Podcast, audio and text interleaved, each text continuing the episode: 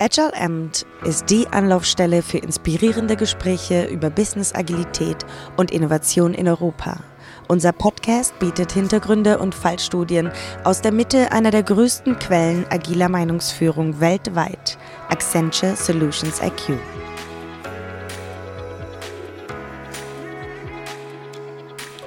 Willkommen zu einer weiteren Ausgabe von Agile Amt.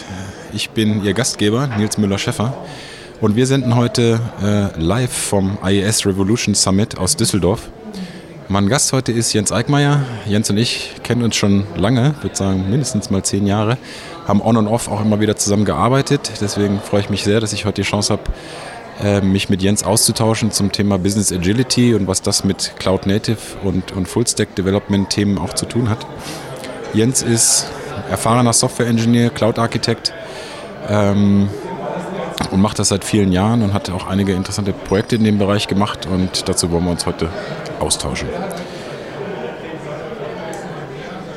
So, Jens, ähm, erzähl doch mal aus deiner Sicht, was eigentlich Business Agility mit dem Thema Cloud Native zu tun hat. Das ist ähm, eine gute Frage, spannende Frage. Ähm, bei Cloud Native äh, Softwareentwicklung geht es in der Regel immer um ähm, darum, schnelle, automatisierte Softwareprojekte durchzuführen. Man verwendet dort verschiedene Technologien, die man ähm, einsetzt. Ähm, in der Regel äh, spricht man von Cloud-Native-Projekten, wenn beispielsweise Kon äh, Microservices gebaut werden, die als Container auf, ähm, äh, auf ähm, Servern, äh, die mit Kubernetes ähm, gemanagt werden, ausgeführt werden. Wenn sehr viel Automatisierung im Spiel ist, um die ganzen Prozesse, die hinter der Softwareentwicklung und dem Delivery-Modell liegen, ähm, automatisiert werden. und es gehen, wenn, wenn man in Richtung Business Agility guckt, äh, gehen auch so Ansätze rein, ähm, die aus dem äh, Lean Startup äh, Gedanken kommen von, von Eric Ries, der vor vielen, vielen Jahren dieses Buch geschrieben hat, wo es darauf ankommt, dass man äh, seine Software, die man schreibt, eben nicht nur ähm, einfach deployt und laufen lässt, sondern ähm, direkt aus, dem, aus der laufenden Applikation Daten rauszieht über das Verhalten der, Software, über das Verhalten der Benutzer mit der Software, um diese Informationen eben nutzen zu können, um damit direkt Einfluss darauf zu nehmen, wie ähm, die Applikation, der Prozess ähm, besser an die ähm, Anforderungen des, des Business ähm, angepasst werden kann.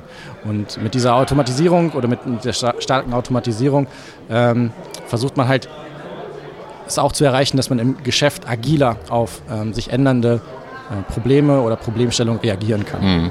Wenn ich das mal so kontrastiere mit der Art, wie vielleicht vor zehn Jahren noch Software entwickelt wurde, da waren wir sehr stark in dem sogenannten Industrialisierungsmodell der Softwareentwicklung, wo äh, bei den Kunden vor Ort lange Planungsphasen stattgefunden haben, lange Requirements-Erhebungsphasen stattgefunden haben. Dann wurden Designs erstellt und dann wurden diese Designs häufig in Niedriglohn-Locations äh, übergeben. Dort ist die eigentliche Entwicklung äh, gemacht worden und dann ist das irgendwann wieder zurückgekommen und dann hatte man aber Release-Zyklen, die sechs Monate, zwölf Monate ähm, umfasst haben. Wie siehst du das Thema Business Agility, Cloud Native, worüber wir heute sprechen, sozusagen im Kontrast zu diesem alten Modell. Was ist sozusagen aus deiner Sicht da heute anders und vielleicht auch besser als in dem industrialisierten Modell? Ja, Im Prinzip ist es, ist es ja so, dass die heutige Zeit im Geschäftsleben viel, viel schnelllebiger geworden ist. Das heißt, wenn man ähm, ein Softwareprojekt gestartet hat, um meinetwegen irgendein Altsystem abzulösen oder einen neuen Prozess ähm, durch, durch Software zu unterstützen, ähm, dann hat man das früher mit einem, mit einem, Zeithorizont, wie du schon gesagt hast, von Monaten, vielleicht sogar Jahren gemacht und darüber Pläne gemacht.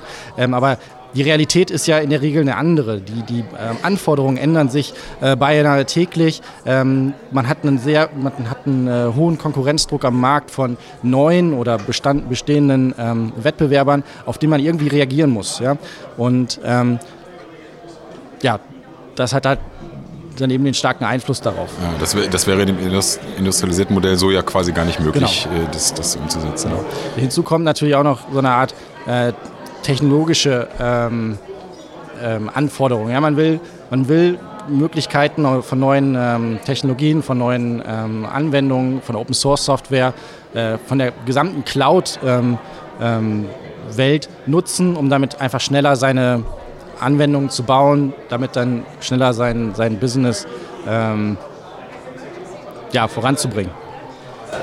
Das klingt ja geradezu traumhaft. Also jetzt haben wir äh, quasi Cloud on Demand. Ich kann mir jegliche Cloud-Ressourcen, Cloud-Services äh, zusammenklicken, kann dort äh, sogar, wenn wir in Richtung Cloud Functions denken, minimale Code-Blöcke, die eine kleine Funktionalität darstellen, deployen, habe die sofort live in Form von einer API oder in Form von einem getriggerten äh, ja, Art Batch, der abläuft.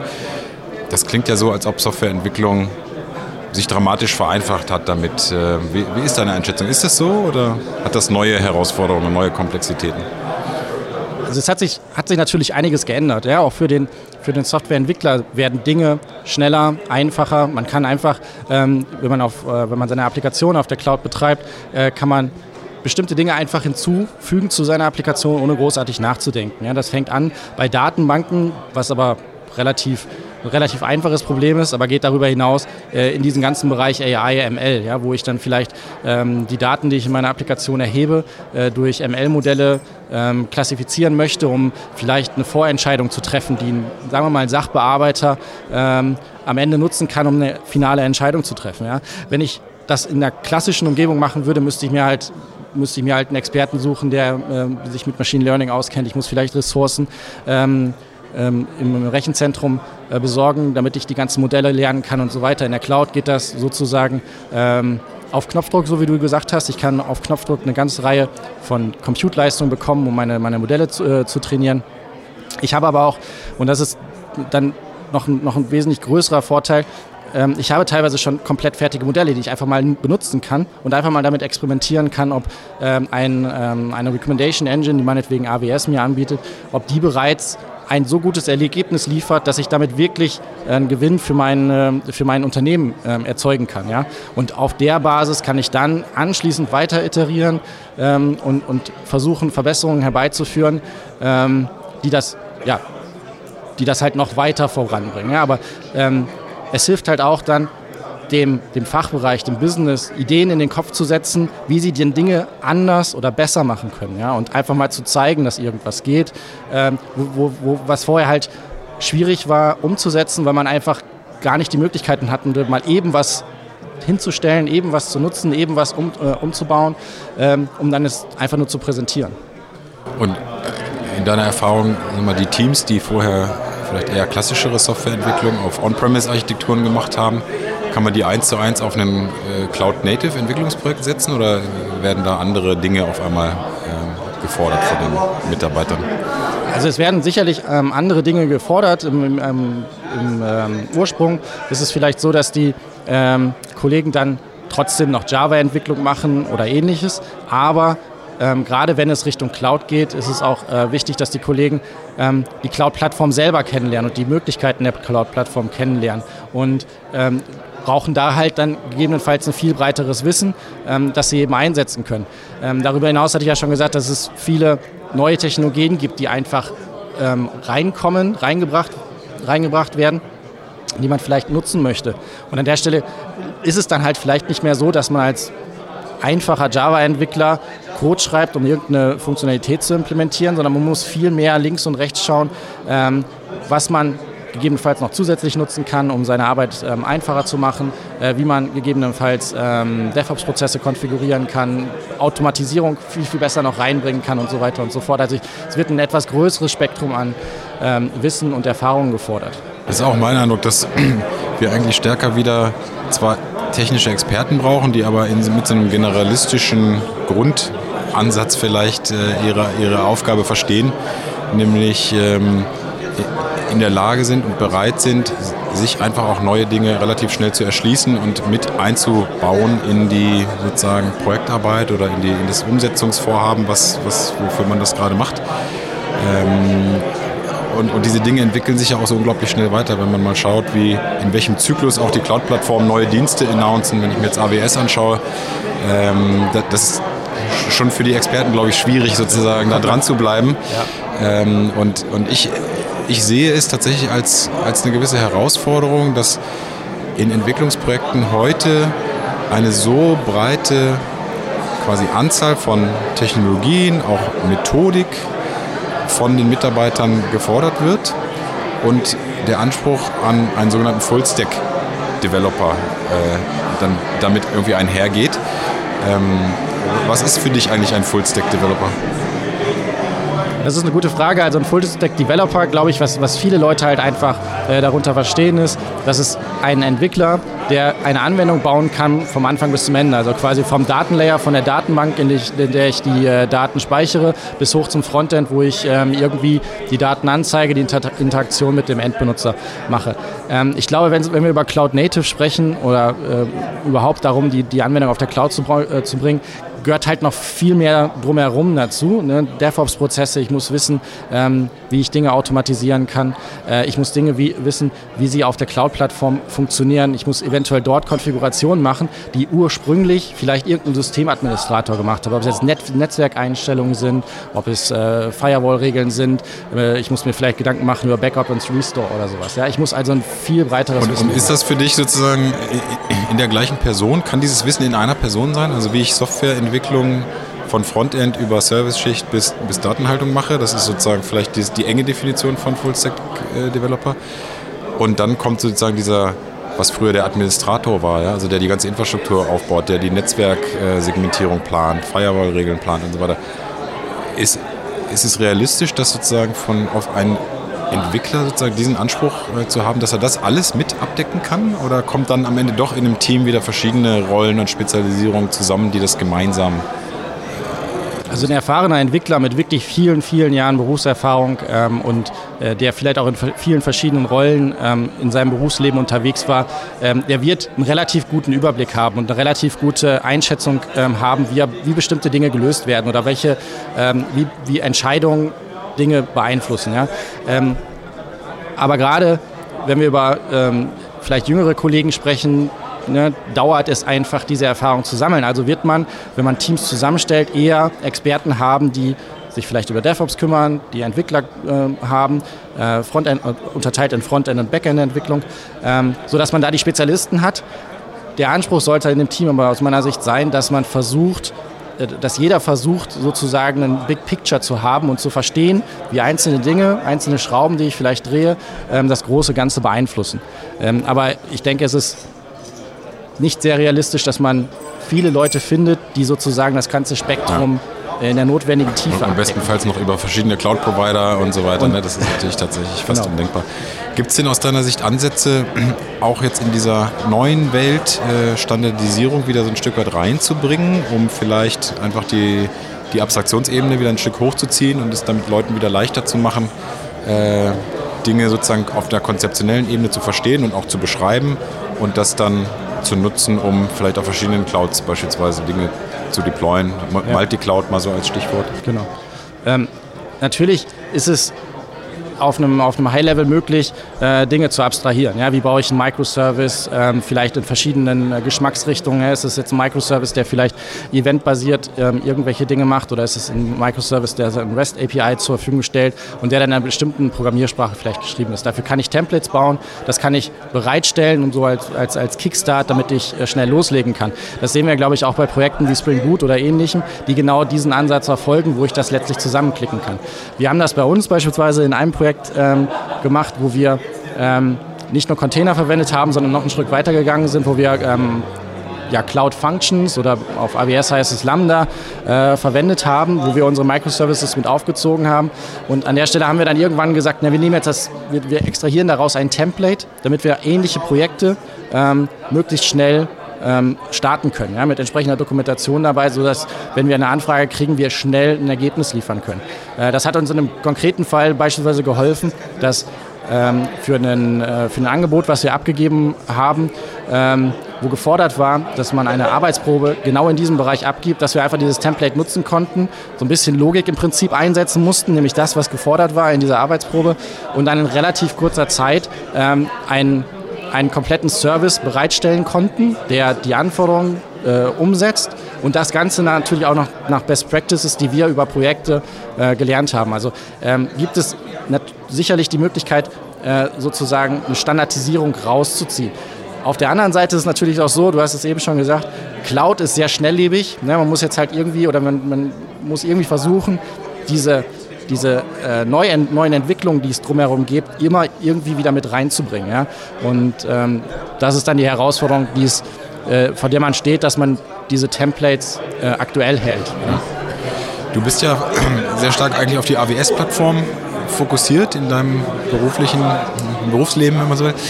Ähm, hast du Erfahrung mit Multicloud-Anwendungen und äh, wie siehst du sozusagen diese, diesen Trend vielleicht auch, ähm, ja, eine Applikation über verschiedene Clouds zu betreiben oder dass ein Kunde, je nachdem um welche Applikation es geht, sich eine spezialisierte Cloud sucht, die vielleicht für diesen speziellen Use Case besonders geeignet ist. Ist das eher Chance oder eher Risiko aus deiner Sicht? Also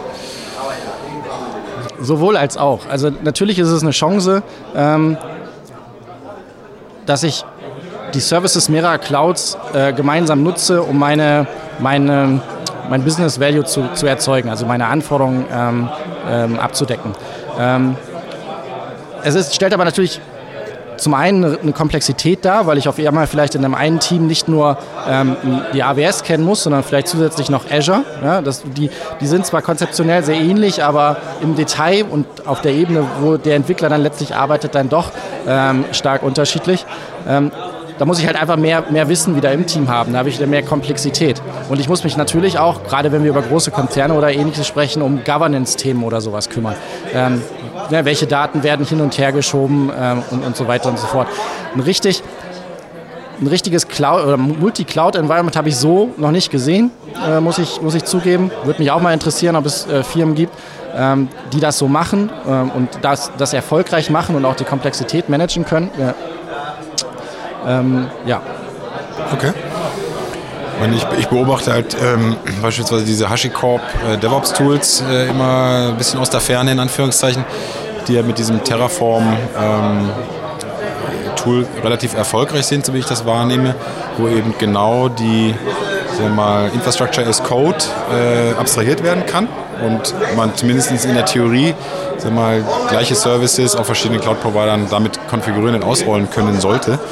Aber ich stimme dir zu, dass ähm, ich glaube, am Ende die, die Komplexität im Detail, weil irgendwann hört die Automatisierung mal auf und es muss dann doch jemand manuell hinschauen. Und wenn man das im Team dann abdecken muss über die verschiedenen Provider, dann wird es sicherlich schwierig. Ich denke, wir versuchen mal so ein kleines Wrap-up zu machen. Also wir haben gesprochen über industrialisierte Softwareentwicklung und dass diese Zeiten zumindest aktuell äh, absolut vorbei sind, dass der Markttrend ganz klar dahin geht, ähm, Softwareprojekte getrieben von Business Value sehr schnell umzusetzen und dass dafür Cloud-Plattformen ein Enabler sind, das sehr, sehr schnell zu machen. Ähm, wir haben auch uns darüber unterhalten, was es eigentlich für die, für die Mitarbeiter bedeutet. Wir haben so ein bisschen auch definiert, was ist Cloud Native, was ist eigentlich ein Full-Stack-Entwickler.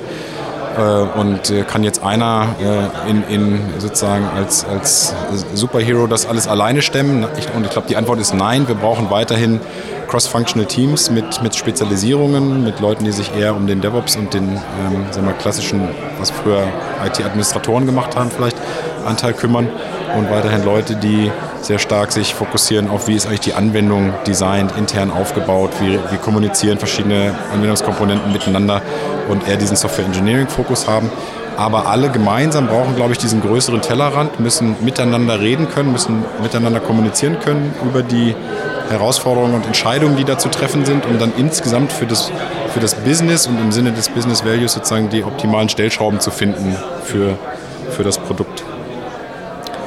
Dann haben wir uns auch noch ein bisschen ausgetauscht über ähm, Ansatz vielleicht mit, mit Templates, Cloud-Templates sozusagen zu arbeiten, wenn man sich zumindest für eine Cloud ein bisschen in, entschieden hat. Ähm, zu sagen, man hält seine Erfahrung dann irgendwann fest in, in, in Templates und beschleunigt damit Projekte, die ähnlich gelagert sind für die Zukunft oder, oder Softwareentwicklungsvorhaben, die, die ähnlich gelagert sind für die Zukunft. Ja, aus meiner Sicht ähm, wären das die, die Themen. Hast du noch famous last words, Jens? Oder ähm, ansonsten bedanke ich mich, dass äh, die Zuhörer sich diese Ausgabe von Agile Amt angehört haben. Und ich hoffe, ihr habt was Neues dabei gelernt und wir würden uns freuen, wenn ihr einem Freund, Mitarbeitern oder Kunden von diesem Podcast erzählt. Und damit verabschieden wir uns aus Düsseldorf vom IES Revolution Summit. Danke, dass Sie Agile Amt auf Deutsch gehört haben. Weitere inspirierende Gespräche und Talks finden Sie auf unserer Website de.solutionsiq.com. Bis zum nächsten Mal.